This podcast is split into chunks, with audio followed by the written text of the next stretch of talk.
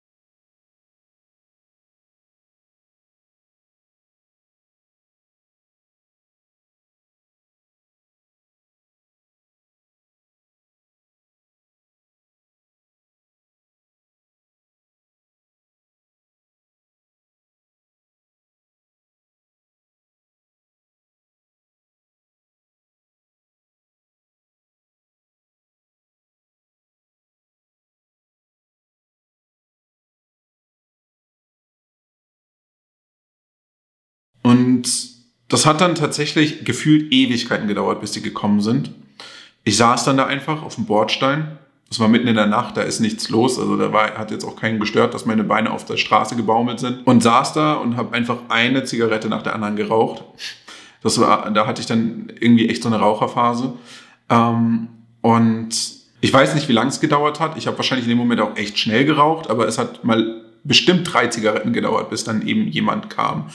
Und während ich da gewartet habe, dachte ich mir so, ey, du könntest jetzt auch eigentlich einfach wieder nach Hause gehen. So wäre zwar scheiße für die Polizei, aber du könntest jetzt eigentlich einfach wieder gehen. Keiner wird's merken. Was soll das eigentlich? Warum sitze ich hier? Und tatsächlich war es dann auch eine Überwindung, sitzen zu bleiben und zu sagen, nein, du bleibst jetzt hier sitzen, sonst ändert sich nie was. Und irgendeine Art von Hilfe wird jetzt schon kommen oder dadurch entstehen. Du bleibst jetzt hier sitzen.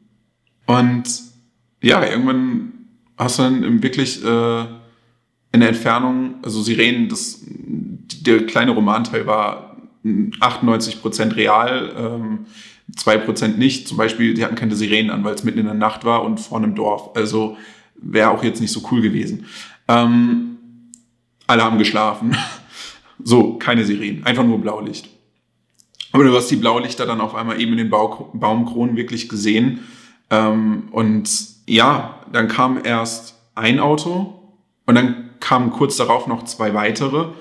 Äh, die haben dann die Straße gesichert. Also eins hat die Straße in die eine Richtung abgeriegelt, indem sie sich einfach quer draufgestellt haben, das andere in die andere Richtung. Und äh, dann in der Mitte halt tatsächlich die zwei, also in dem, ja, äh, in der Mitte dann quasi das äh, Polizeiauto mit den zwei Polizisten, die dann auch mit mir, mit mir geregelt, äh, geredet haben. So. Und die anderen, in den anderen beiden Autos waren auch nochmal jemals, jeweils äh, zwei Polizisten, beziehungsweise eine Polizistin. Ich erinnere mich da bis heute dran, die hatten, die hatte lange blonde Haare und einen Zopf und haben mich irgendwie so alle angestarrt. So, was passiert jetzt? Also nicht irgendwie äh, fragend, sondern eher so dominant. ähm, und ich dachte mir so, ja, okay, ich weiß schon, was ihr wissen wollt. Ihr wollt wissen, ob ich harmlos bin. Ich habe es verstanden. Ich bin harmlos. Okay, ich weiß nicht, wie ich es jetzt demonstrieren soll. Ähm, also das habe ich mir alles nur gedacht, nicht gesagt. Ich dachte mir so, ich weiß jetzt nicht, wie ich zeigen soll, dass ich harmlos bin. Hallo.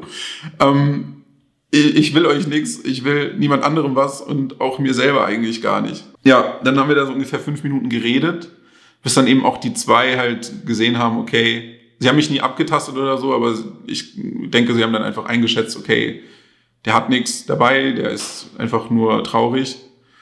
Dann sind die anderen zwei auch wieder gefahren und in dem Moment hatte ich dann auf einmal auch sogar ein schlechtes Gewissen und dachte mir so, ey, ohne Witz, weil du jetzt hier gerade auf Beziehungsprobleme nicht klarkommst, hast du jetzt hier gerade eine halbe Stunde von sechs Polizisten und drei Poli oder drei Polizeistreifen quasi in Anspruch genommen, Du hast hier gerade richtig viel Kapazitäten in Anspruch genommen.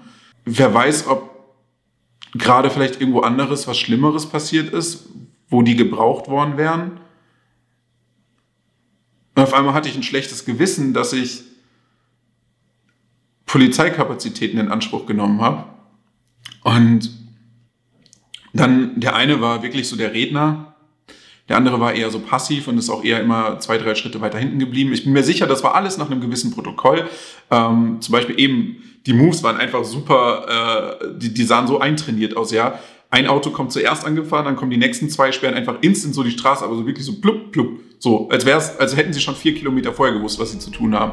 Hey, Gefällt dir, was wir hier machen? Dann unterstütz uns doch auf Patreon. Damit hilfst du uns, die Produktion zu sichern und auszubauen, um noch mehr wertvolle Inhalte und dir ein besseres Erlebnis bieten zu können. Dafür erhältst du neben unserer Liebe und Wertschätzung noch ein paar spannende zusätzliche Bonusinhalte. Gehe jetzt über die Infocard auf patreon.com slash clemensalive. Vielen Dank für deine Unterstützung. Und ja, natürlich hat dann, ich meine, pass auf, ich bin kein Psychologe, aber ich bin einfach aus Interesse, habe ich schon das ein oder andere psychologische Buch gelesen. Und natürlich dann auch ein paar psychologische Tricks und Kniffe. Und obwohl ich in dem Moment so verzweifelt war und traurig und verwehrt, habe ich trotzdem an der einen oder anderen Stelle gemerkt, was sie gerade versuchen mit mir zu tun, habe mich aber absichtlich darauf eingelassen, tatsächlich, weil ich mir dachte, ich spiele jetzt hier mit, ich will auch, ich will ja Hilfe bekommen. Also einfach so ein paar, ja, psychologische Kniffe. So, er hat dann angefangen, zum Beispiel mich eben in ein Gespräch zu verwickeln hat äh, irgendwie so ein bisschen ähm, meine Wortwahl oder mein Wortschatz angefangen zu spiegeln, ähm, hat äh, meine Körperhaltung leicht angefangen zu spiegeln. Ich habe eine nach der anderen geraucht. Er hat sich dann, ähm, er hatte einen Verdampfer, ähm, hat den dann auf einmal sehr häufig benutzt zum Beispiel oder ähm, hat äh, dann sogar mich nach Zigaretten gefragt. Also wir haben dann quasi zwei zusammen geraucht ähm, von mir das ist so dieses, dieser, dieser ich tu dir einen Gefallen Trigger. Ähm, also alles so kleine psychologische Werkzeuge. Und ich habe in der Zeit von aus dem Haus gehen bis von der Polizei oder in die, ins Polizeiauto steigen, habe ich, glaube ich, eine ganze XL-Packung äh, Zigaretten verballert. Das war Wahnsinn. Also ich habe in meinem Leben noch nie so viel geraucht. Und dann ähm, war ich halt mit der ersten Zigarette so fertig und dachte mir so, scheiße, was mache ich denn jetzt damit? So, er stand ja dann vor mir, so, was mache ich denn jetzt damit? Du kannst doch jetzt, ich, ich weiß noch, wie ich wirklich dachte, du kannst doch jetzt nicht vom Polizisten die, den Zigarettenstummel auf die Straße werfen. Das ist ein Polizist. Und dann war ich ganz mutig und habe es einfach trotzdem getan und habe so getan, als oder versucht so zu tun, sagen wir mal so. Ich habe so versucht so zu tun, als hätte ich nicht daran gedacht, dass ich das gerade vor einem Polizisten mache also man muss dazu sagen, wirklich mit jeder Sekunde, die er mit mir geredet hat. Und deswegen bin ich ihm da auch wirklich sehr, sehr dankbar für, auch wenn es irgendwo sein Job war, aber er macht diesen Job ja auch freiwillig und er hat das auch dann wirklich sehr gut gemacht. Ich weiß den Namen bis heute nicht und falls du das siehst, ich würde mich wahnsinnig gerne nochmal mit dir unterhalten, ähm, weil er sagte dann zu mir zum Beispiel auch ähm, einen Satz, der war wichtig er sagt dann zu mir, weißt du, ich habe auch jemanden bei mir im Bekanntenkreis, ähm, der auch mal in so einer Situation war. Und ich kann dir eins sagen, es gibt einen Weg daraus. Ähm und auch wenn ich in dem Moment dachte, so, ja, ja, klar, und wie soll das gehen? Also trotzdem hat es irgendwas ausgelöst und mich äh, weiter beruhigt. Und mit jeder Sekunde, äh, die wir gesprochen haben, wurde mein Kopf auch schon wieder klarer. Und am Ende des Gesprächs dachte ich so eigentlich, okay, also so nach 15 Minuten dachte ich mir so, okay, eigentlich geht's mir jetzt wieder ganz okay. Kann ich jetzt einfach wieder nach Hause gehen? So, also dachte ich mir so und wollte das gerade fragen und genau da sagte dann so, ja, also pass auf, wir haben jetzt zwei Möglichkeiten. Möglichkeit eins ist, Du kommst freiwillig mit. Möglichkeit zwei ist, du kommst nicht freiwillig mit. Aber du wirst mitkommen. Wenn du freiwillig mitkommst, dann kommst du in eine offene Anstalt. Äh, Quatsch, in eine, in eine offene Station. Wenn du nicht freiwillig mitkommst, kommst du in eine geschlossene Station. Ich empfehle dir die offene.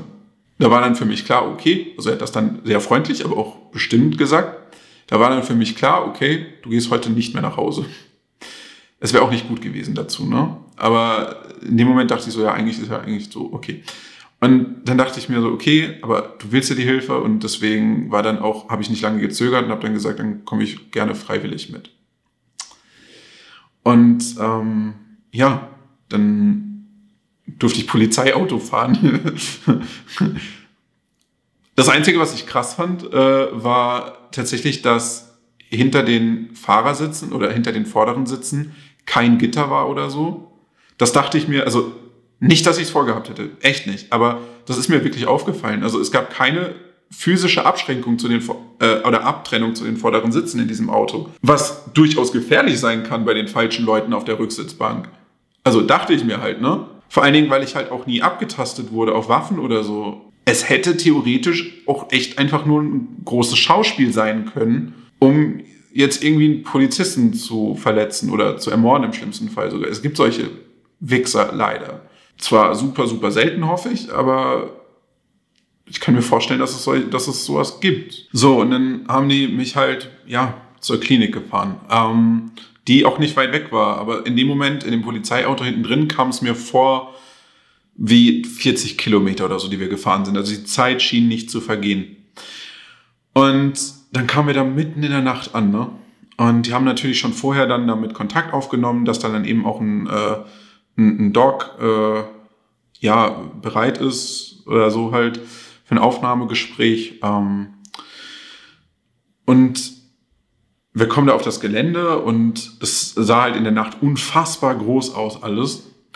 Und ich hatte auch keine Ahnung, wo ich bin. Also es war mir alles fremd. Und äh, dann standen wir auf diesem tatsächlich sehr tristen, äh, wie so ein, wie bei einer Notaufnahme quasi für einen Krankenwagen, so ein, einfach so ein großes, oder ja, wie soll man sagen, so ein großes Rondell halt wie von, einem, wie von der Notaufnahme, so sah es aus. Und wir halten dort und ähm, steigen halt wirklich auch ganz gemächlich aus. Und dann stand ich einfach da und ich kam mir echt vor wie so ein Kind, was gerade betreut wird. So, weißt du, ich meine, das, das war echt komisch. Ich kam mir so, so, so unselbstständig vor. Und das hat mich richtig gestört auch irgendwie. Und ich habe mich so für mich selber auch so ein bisschen geschämt und dachte mir so, was ist nur geworden aus dir? Hey, gefällt dir dieses Video? Wahrscheinlich bist auch du einer von 70% der Zuschauer, die den Kanal mögen, ihn aber nicht abonniert haben. Deswegen, wenn du auch weitere Videos sehen willst, dann klick doch einfach jetzt auf Abonnieren und aktiviere die Glocke. Vor allen Dingen, weil ich halt eben auch nicht wusste, was jetzt passieren würde. Ne? Also es war ja, hat mir ja keiner eine, eine, eine Anleitung hingelegt oder einen Programmplan, wo drauf stand, so, jetzt machen wir das, dann passiert das, dann passiert das. Wenn du nicht weißt, was passiert, das ist so eben, und deswegen war auch dieser, die, die Hürde zu dem, zu dem Anruf bei der Polizei, und deswegen ist es, glaube ich, auch wichtig, dass ich mal darüber rede und dass es, ähm, ja, dass man, dass man wirklich auch einen Erfahrungsbericht hat, was dann passiert, weil für mich war dadurch, dadurch, dass ich nicht wusste, was dann passieren würde, war die Hürde extrem hoch eben anzurufen. Ich hatte das Gefühl, als würde ich jetzt mein Leben wegschmeißen, als würde jetzt ein komplett neues Leben beginnen im Unbekannten. Es gab kein Zurück mehr. So, so hat es sich angefühlt. So nach dem Motto, mein altes Leben ist jetzt vorbei. Und keine Ahnung, was danach kommt. Weil genau, das habe ich nämlich den Polizisten auch noch gefragt.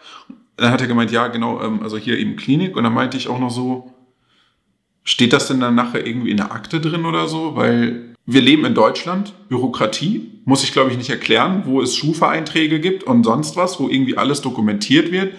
Steht das denn dann in irgendeinem, irgendwas Öffentlichem drin, sodass jetzt zum Beispiel ein Arbeitgeber nachher nachvollziehen kann, so, aha, der war mal in der Psychiatrie, vielleicht nehmen wir den besser nicht. Davor hatte ich zum Beispiel auch echt Schiss. Ich dachte, also für mich war auch im Kopf klar, ich, ich wusste zum Beispiel, das sage ich ganz ehrlich, ich wusste zu dem Zeitpunkt nicht, dass äh, psychiatrische Kliniken oder das, wie die Abstufungen da laufen. Ich dachte, es gibt einfach die Psychiatrie. Und da kommen einfach alle rein. Und deswegen war für mich klar, wenn du in eine Klapse kommst, also so, ich nenne es mal Klapse, wenn du in eine Klapse kommst, gehörst du zu den Psychos in dieser Gesellschaft. Willst du diesen Stempel? Nee. Das war noch mit eine Hürde. Wirklich. Also das Mangel an Wissen über das System dahinter, das eigentlich wirklich cool ist oder fair ist. Ähm, das wusste ich aber zu dem Zeitpunkt nicht. Ich dachte mir, du gehörst jetzt zu den Psychos. Geil. Du hast es echt weit gebracht in deinem Leben. Cool. Guter Clemens. Super. Und dann kam ich da an und dann kam auch eine Ärztin oder Doktorin und hat dann mit mir ein Aufnahmegespräch gemacht. Ich muss natürlich erstmal Krempel abgeben, also muss dann alles, was verletzen könnte, abgeben. Das heißt Feuerzeug äh, weg, ähm, erstmal zumindest.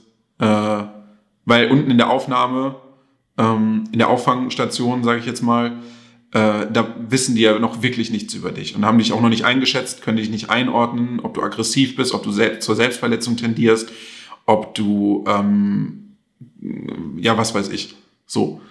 Ist ja auch richtig so.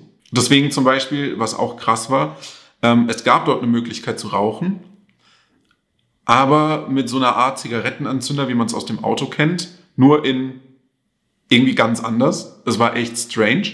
Und ähm, was auch zum Beispiel sehr auffällig war in dieser Auffangstation, da wurde wirklich, da war nichts drin, womit du dich selbst, also was irgendwie scharf gewesen wäre. Keine scharfen Kanten, keine, ähm, keine äh, Dekoration oder so, also nicht mal irgendwie, weil selbst halt eine kleine Glasvase oder so auf dem Tisch natürlich sofort als Waffe verwendet werden kann. Ja, da wurde auch schon echt penibel drauf geachtet und ich verstehe das absolut, aber das war halt echt strange in dem Moment. Also es fühlte sich ganz komisch an, weil ich mir dachte, ach so, du bist wirklich bei den Psychos. ah, scheiße. Oh Mann, ey. Ähm, und dann hatten wir da so dieses Aufnahmegespräch und äh, dann hat mir halt da eben ihre, wahrscheinlich ist ja einfach ihr Fragenprotokoll durchgegangen. Und ähm, was auffällig war zum Beispiel, da kommen wir wieder zu den psychologischen Kniffen. Ähm, Ende meinte sie dann so, ähm, ob ich ihr denn versprechen kann, dass ich mich nicht verletzen kann. Oder dass ich mich nicht verletzen werde. Dann habe ich gesagt, ja, verspreche ich Ihnen. Ehrlich gesagt, hundertprozentig sicher war ich mir nicht. Eher so 85 Prozent, 90 Prozent sicher, also einfach weil schon wieder genug Vernunft in meinem Kopf reingekickt war, aber so ganz safe war ich mir nicht. Aber tatsächlich, und das ist der psychologische Trick, und obwohl ich in dem Moment wusste, was sie tat, hat's funktioniert. ähm, weil ich einfach dachte, also, ne, so, du gibst deinen Versprechen. Versprechen bricht man nicht, hat man ja gelernt. Was einfach dazu führt, dass du nochmal diesen extra, okay, ich reiß mich zusammen ähm, Ding im Kopf hast. Das wird auch wahrscheinlich etwas gewesen sein, worauf sie sehr viel Wert gelegt hat. Also man macht das dann so nämlich sogar noch mit Handschlag, ja. Also sie fragt dann, also sie hat dann gefragt, ne, und dann musst du ihr auch die Hand darauf geben. Also noch eine physische ähm, Aktion dabei, wodurch nochmal das Commitment verstärkt wird im Kopf. Es ist schon gut gemacht, so. Also da, da, da steckt schon äh, Gedankengang dahinter. Obwohl ich in dem Moment genau wusste, was da gerade ge gespielt wird, hat es halt trotzdem gewirkt. Das ist das Interessante daran. Es war quasi eine Manipulation zu meinen Gunsten, wenn man so möchte. Haben die auch natürlich gemerkt, dass ich ziemlich aufgewühlt bin und äh, haben dann auch gefragt, ob ich was brauche, um einzuschlafen. Keine Ahnung, was was bedeutet, also ob ich was brauche, was ist denn was? Also reden wir jetzt von Baldrian, reden wir jetzt von Schlaftabletten, keine Ahnung. Aber ich habe einfach mal Ja gesagt und dachte mir, ich vertraue ich jetzt mal, weil eine andere Chance habe ich eh nicht. So ungefähr wie wenn du halt ein Kätzchen adoptierst und das Kätzchen, obwohl es dich nicht kennt, wenn du es in ein neues Zuhause bringst, hat keine andere Chance, als dir einfach zu vertrauen. So ungefähr ging es mir in dem Moment. Ich war das Kätzchen, nur dass ich nicht klein und süß war und flauschig, sondern groß, nicht flauschig, vielleicht kuschelig, aber nicht flauschig. Und dann hat man mir auch ein Bett gegeben für die Nacht ähm, also ich habe dann halt, ja, die Tablette, was auch immer das war, ich nehme mal an, es war einfach irgendwie ein mega starkes Baldrian oder ähm, habe ich dann halt genommen, habe dann auch noch ein bisschen einfach rumgesessen, rumgedacht, habe noch ein, zwei geraucht und habe mich dann äh, ja in das Bett gelegt. Das war jetzt kein Einzelzimmer, sondern es war sogar ziemlich eng gestaut. Also ich glaube, die haben das Bett da auch nur für mich nochmal extra reingeräumt. Ich glaube, eigentlich war das Zimmer schon voll und eigentlich waren die wahrscheinlich an sich schon voll, aber es war natürlich klar, dass du, oder jemand, der einen Selbstmordversuch gerade gemacht hat, erstmal vielleicht, also dass du den auf jeden Fall aufnehmen musst. Also alles andere wäre schlecht. Ähm, so, und dann lag ich da in dem Raum und äh, da lagen halt auch noch drei andere Typen. Zwei haben schon, nee, einer hat schon gepennt, die zwei anderen waren noch wach und die waren urfreundlich also wirklich urfreundlich.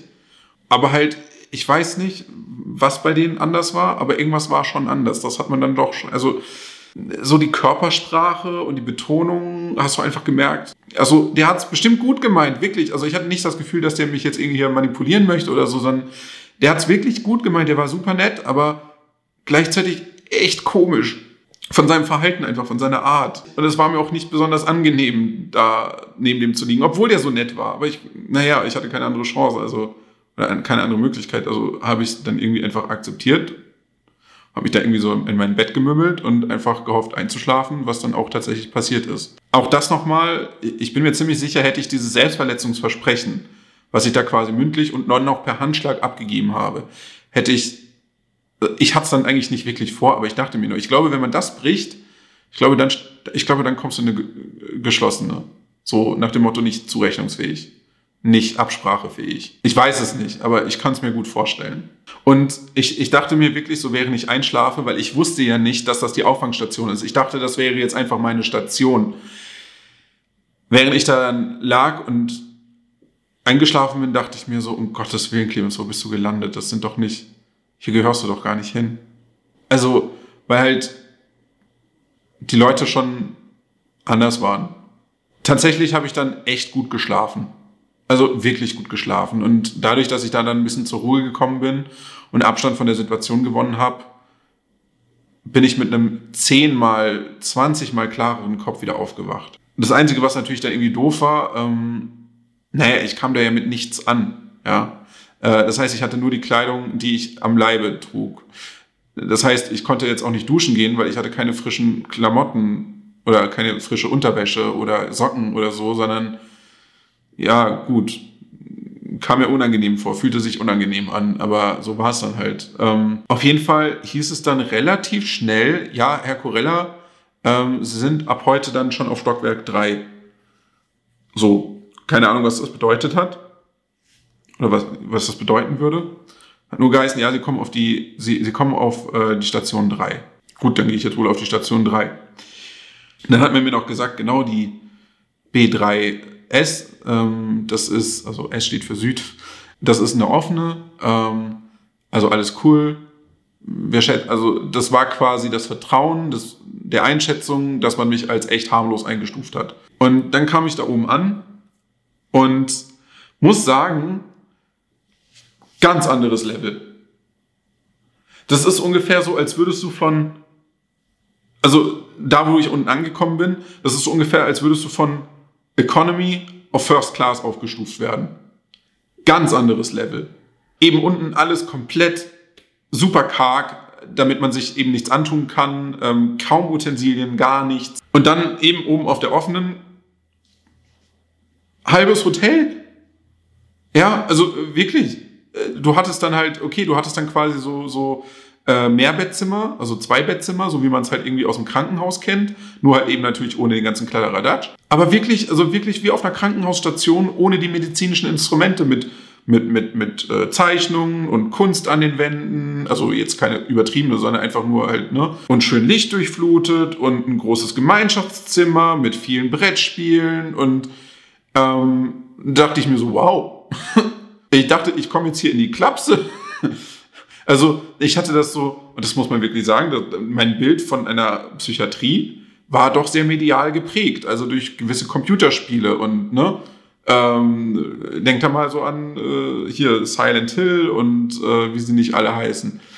Ähm, natürlich wusste ich, dass es nicht so krass wird, aber ähm, ich hatte da jetzt nicht quasi mit so einer Hotel-Krankenhauseinrichtung gerechnet. Auf einmal fühlte ich mich auch wie unter normalen Leuten wieder, weil das hatte ich unten fairerweise wirklich nicht getan. Ähm, aber da fühlte ich mich wirklich wieder wie unter normalen Leuten und wie sich dann halt auch in Gesprächen rausgestellt hat, also mir ging es immer noch dreckig, fairerweise. Also ich habe die, die Heulkrämpfe, die ihr gesehen habt am Anfang, die hatte ich immer noch manchmal. Ähm, ist ja auch nicht so, als würdest du, keine Ahnung, zwölf Stunden nachdem du da ankommst, geht's ja schon wieder bombastisch oder so. Es ist ja eigentlich nichts passiert. Ich bin ja nur aus der Situation, aus meinem Leben, aus meiner Lebenssituation rausgenommen worden und isoliert worden davon und habe einfach mal eine Nacht ruhig geschlafen, ohne halt äh, an, ja, ohne jetzt in eine Wohnung quasi mit meiner Ex teilen zu müssen. Also einfach die räumliche Distanz alleine war schon mal gut um wieder klarer zu denken. So. Und dann kam ich gerade zu spät fürs Frühstück, was mich richtig angekotzt hat, weil ich hatte echt Hunger.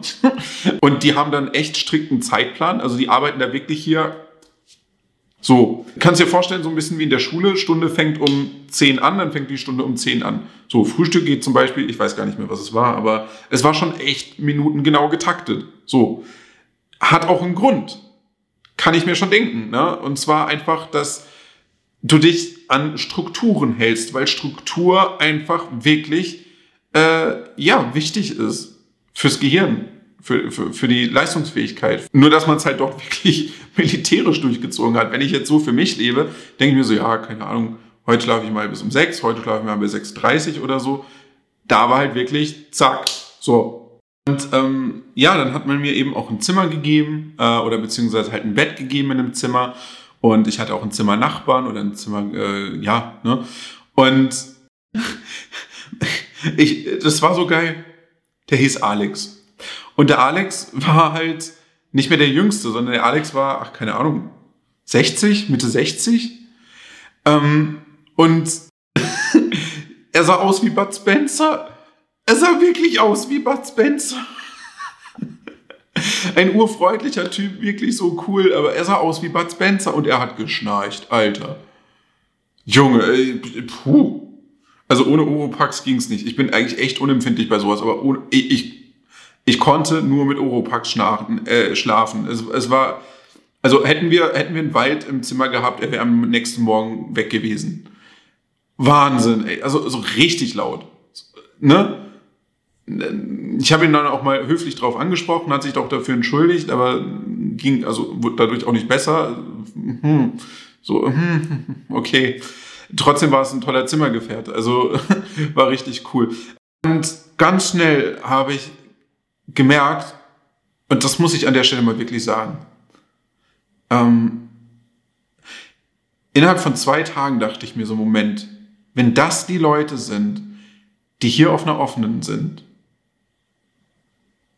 ey, das waren keine schlimmen Leute, das waren keine Leute, die du im Alltag als außergewöhnlich betrachtet hättest. Das waren ganz normale Menschen, die einfach Probleme in ihrem Leben hatten, mit denen sie gerade nicht klarkamen. Mehr nicht.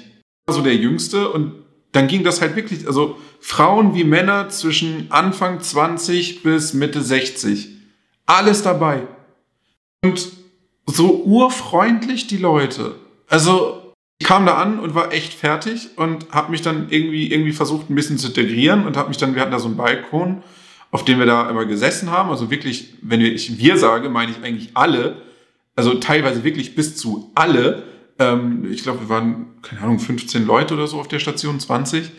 Ähm, saßen da, haben geraucht, geredet, viele haben nur zugehört, viele haben, äh, einige haben, waren aktiv an, der, an, den, an den Gesprächen beteiligt. Anfangs war ich natürlich ein bisschen ruhiger, aber ich wurde dann auch schnell einer der Aktiven. Ähm, und äh, habe mich da am Anfang, also muss ich wirklich sagen, habe mich da am Anfang echt ausgeheult und weil ich nicht mehr konnte und mir haben auf einmal Leute zugehört. Das war neu. Wildfremde Leute haben sich auf einmal für meine Situation interessiert und mir zugehört und mir versucht, ernsthafte, gute Gedanken mitzugeben. Das war so komisch und gleichzeitig so unfassbar schön, dass ich damit anfangs gar nicht wusste, wie ich damit umgehen soll. Zum ersten Mal hat es nicht geheißen, heul nicht rum. Reiß dich mal zusammen. Es gab einfach keine Kritik. Gab, niemand hat mich dafür kritisiert, dass ich Probleme hatte. Sondern alle haben offen zugehört.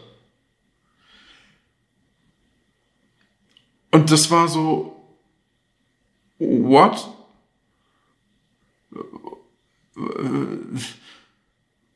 Es geht auch anders?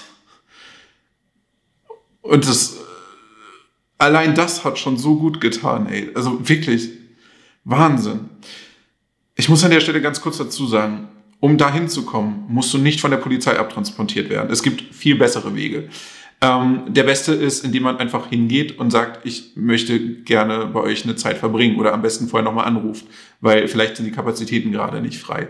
Ähm, aber das ist für jeden Kassenpatienten, soweit ich weiß, absolut möglich, einfach in eine offene ähm, Einrichtung zu gehen und zu sagen, ich, ich möchte hier mal ein paar Tage verbringen und äh, von meinem Leben Abstand nehmen. Und ähm, das ist auch nicht teuer. Das kostet gerade mal 10 Euro am Tag aus Eigenbeteiligung.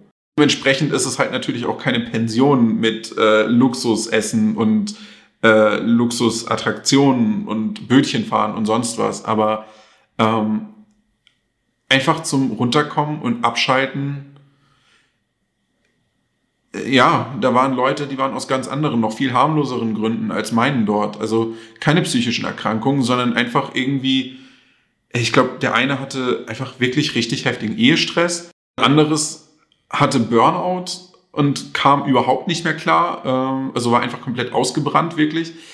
Ähm, solche Dinge. Also muss keine psychische Schädigung haben oder man muss sich nicht erst versuchen umzubringen, um die, um äh, gerechtfertigt in so eine, ja, in, in, in, zu sowas hingehen zu dürfen.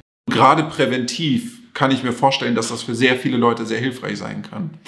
Das nur an der Stelle. Also bitte denkt nicht, ihr kommt da nur hin, wenn ihr euch vorher umbringen wolltet oder schon dabei wart oder so. Das geht auch vorher. Ganz ehrlich, das wusste ich nicht. Und hätte ich es gewusst, ich weiß nicht, ob ich es wahrgenommen hätte, aber ich dachte mir im Nachhinein so, nochmal, meine Fresse. Man hätte sich auch viel Stress ersparen können. Hey, gefällt dir, was wir hier machen? Dann unterstütz uns doch auf Patreon. Damit hilfst du uns, die Produktion zu sichern und auszubauen, um noch mehr wertvolle Inhalte und dir ein besseres Erlebnis bieten zu können. Dafür erhältst du neben unserer Liebe und Wertschätzung noch ein paar spannende zusätzliche Bonusinhalte. Gehe jetzt über die Infocard auf patreon.com slash clemensalive. Vielen Dank für deine Unterstützung.